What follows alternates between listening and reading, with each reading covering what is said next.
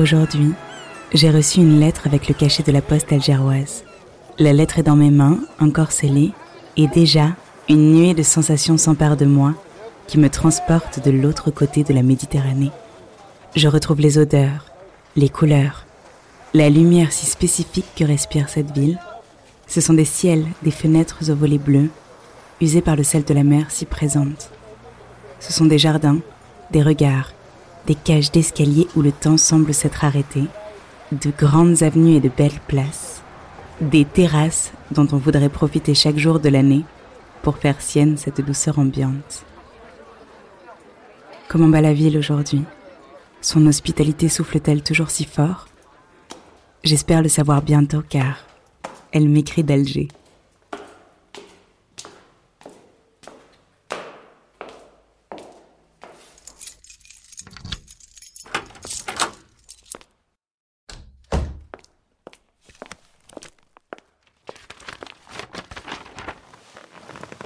Alger, le 31 mars 2020. Cher Emmanuel, je ne pensais pas que lorsque je t'écrirais à nouveau, nous serions en confinement. Personne ne savait. Personne ne sait jamais de quoi demain sera fait. C'est une vérité qu'on a tendance à oublier pourtant. J'espère que tu vas bien, toi, en cette période particulière. Mes lettres me paraissent bien dérisoires aujourd'hui. Je t'ai envoyé la première lettre il y a plusieurs semaines. Maintenant, tout a changé.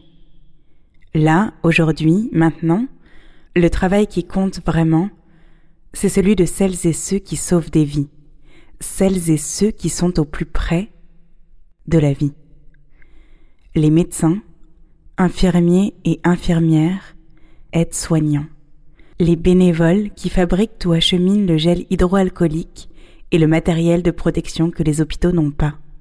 Le travail de ceux qui, en cette période de crise sanitaire, prennent le risque de sortir, collectent et distribuent des denrées alimentaires pour les sans-abri et les familles nécessiteuses. À Alger ou Paris, je sais que nous, citoyens, on se dit que ce n'est pas normal que dans des pays aussi riches, l'hôpital public soit aussi pauvre. Et puis on se demande comment on a fait pour en arriver là. C'est la première question qui nous vient à l'esprit. Ensuite, il y a la deuxième question, la suite logique du raisonnement. Est-ce que se taire, ne pas dénoncer, ne pas se révolter contre la mauvaise gestion et les injustices Est-ce que c'est être complice? Il y a une phrase à laquelle je repense souvent, surtout en ce moment comme un leitmotiv. C'était un commentaire d'internaute sous une vidéo YouTube. D'habitude, je ne lis pas les commentaires sous les vidéos. Ce jour-là, je ne sais pas pourquoi, j'ai voulu regarder et une personne avait écrit Pour une Méditerranée des peuples, pas des gouvernements. Malgré cette période compliquée, je me dis que notre projet doit continuer. Il y a quelques jours, je t'ai présenté l'artiste Toute Fine. Écoutons ensemble le morceau 3 de son EP intitulé Mon drapeau. Elle s'y adresse à l'Algérie en la personnifiant. Elle lui demande Eh dis, dis-nous, pourquoi voit-on la Méditerranée comme une barrière qui se saute? Texte et interprétation toute fine, musique Mehdi Sali.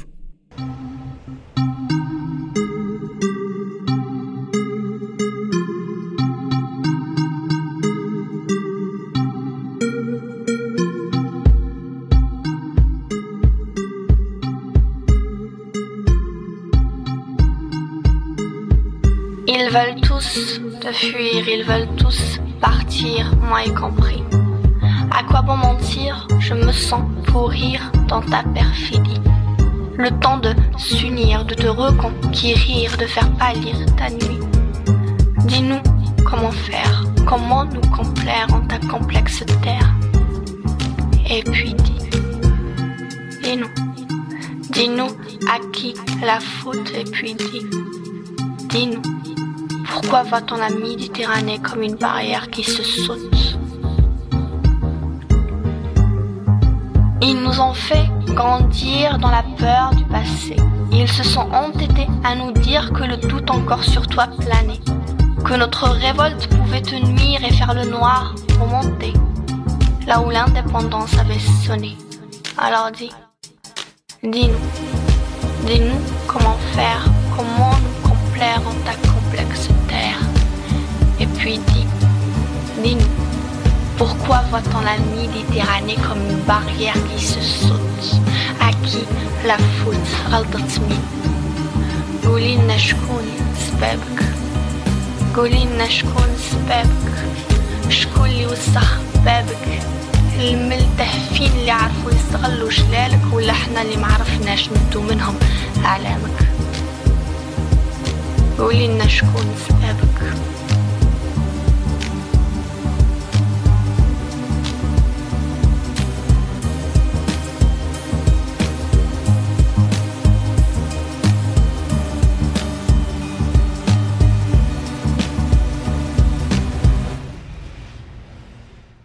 1988. Moi aussi, j'ai sauté la mer Méditerranée. J'étais enfant, j'avais deux ans. C'était parce que j'étais malade, une maladie génétique rare. Alors, j'ai été l'enfant derrière la vitre de la police aux frontières. L'enfant que les parents portent dans leurs bras au moment de la traversée, cette frontière. Au début, c'était des allers-retours.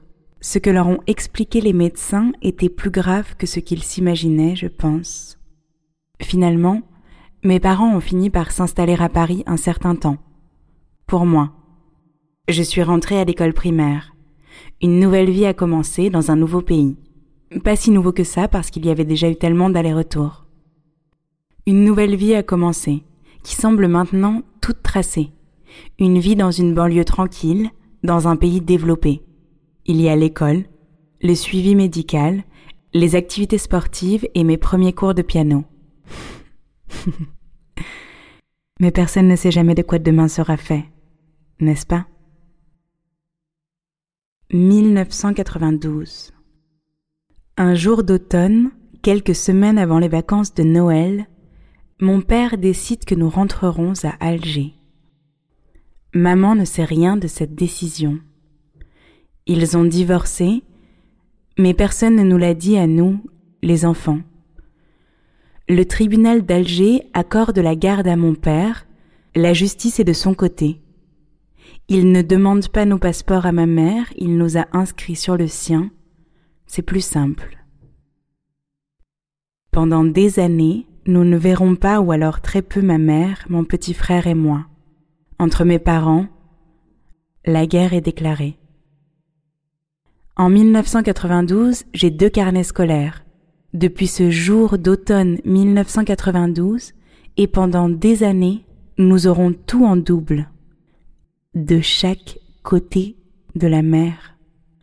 Deux adresses, deux chambres d'enfants, deux livrets de famille, deux passeports. Maman se dit qu'on reviendra peut-être un jour. Elle ne touche à rien dans l'appartement. 1995. À la sortie de l'école primaire, papa venait me chercher dans sa Volvo gris métallisé, et un jour de printemps, en remontant vers la voiture, je m'en souviens comme si c'était hier, nous avons croisé une amie de la classe d'à côté qui fredonnait du François Hardy. Tous les garçons et les filles de mon âge savent bien ce que c'est d'être heureux.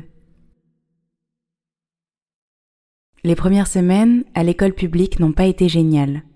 Il fallait porter un tablier, recopier soigneusement tout ce qui était écrit à la craie blanche sur le tableau vert bouteille, dans des cahiers devant absolument être recouverts de protège-cahiers aux couleurs bien définies. Et puis, accepter le fait que l'enseignante nous tape sur le bout des doigts avec une épaisse règle en bois.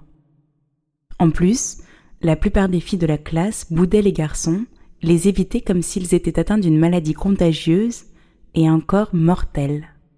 Ça me paraissait bizarre. L'ordre établi me contrariait. Ce n'était pas naturel, cela me paraissait absurde, tellement différent de ce que j'avais connu jusque-là. Je ne comprenais pas.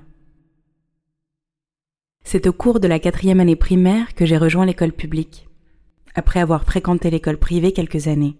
De retour à Alger, je ne savais ni lire ni écrire en arabe, alors l'école privée était la seule solution pour rattraper mon retard. Dans cette troisième école, j'étais encore une fois la nouvelle. J'étais arrivée en dernier et ne connaissais personne. Je me rappelle qu'à la récréation, Amir s'est approché de moi. Il arborait un sourire de bon samaritain, il avait la peau laiteuse, les cheveux châtains et légèrement ondulés, le regard aussi brillant que l'eau d'une fontaine sous un soleil d'été. C'était pour me proposer des chewing-gums. Je n'ai plus dix ans, mais je fais toujours des bulles de savon avec les enfants. Je fais des bulles de chewing-gum aussi. Ça m'amuse de faire comme ça des bulles d'insouciance et d'impatience. Amir est devenu avec le temps mon meilleur ami. On s'asseyait ensemble, toujours, première table, troisième rangée en partant de la porte d'entrée. On bavardait beaucoup dès qu'on avait fini nos exercices ou même pendant. On pouvait se le permettre, on avait de bonnes notes. Je l'aimais pour sa fantaisie, il était drôle et savait rire de tout. Il apportait des couleurs à ma vie, savait que je n'avais pas été élevée comme les autres, mais ne me jugeait pas pour autant. Il m'acceptait entièrement et gardait mes secrets précieusement. On a fait plein de bêtises ensemble. On a joué avec des allumettes dans ma chambre. On a fait vivre des histoires d'amour comme dans les films aux petites figurines d'hippopotames bleus trouvées dans les Kinder Surprise. On a joué au jeu de l'amour et du hasard avec beaucoup d'adresse dans le flou de l'enfance. Il avait insisté un nombre incroyable de fois pour m'emmener voir un vendredi matin le roi lion qui venait de sortir au cinéma avec la complicité de sa grande sœur. Elle nous a emmenés en voiture à Riyad El Feth. Dans la petite salle obscure, il a pris ma main et l'a serrée très fort dans la sienne jusqu'à me faire mal.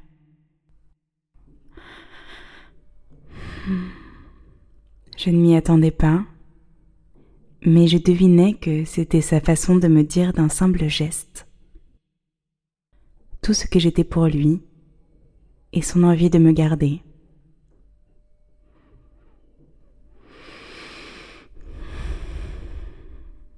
Prends soin de toi. Au plaisir de te lire. Leila.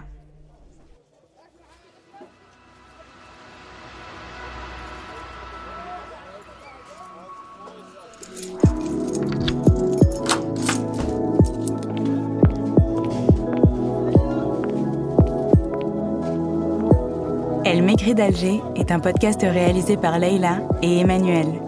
Vous pouvez nous écouter sur toutes les plateformes, vous abonner et nous laisser un avis, 5 étoiles de préférence si ça vous a plu. Cela nous permet d'être plus visibles et donc découverts par davantage d'auditeurs. Et restons en contact. Rejoignez-nous sur Facebook et Instagram, Elle m'écrit d'Alger Podcast. Merci d'avoir écouté Elle m'écrit d'Alger et à bientôt pour le prochain épisode.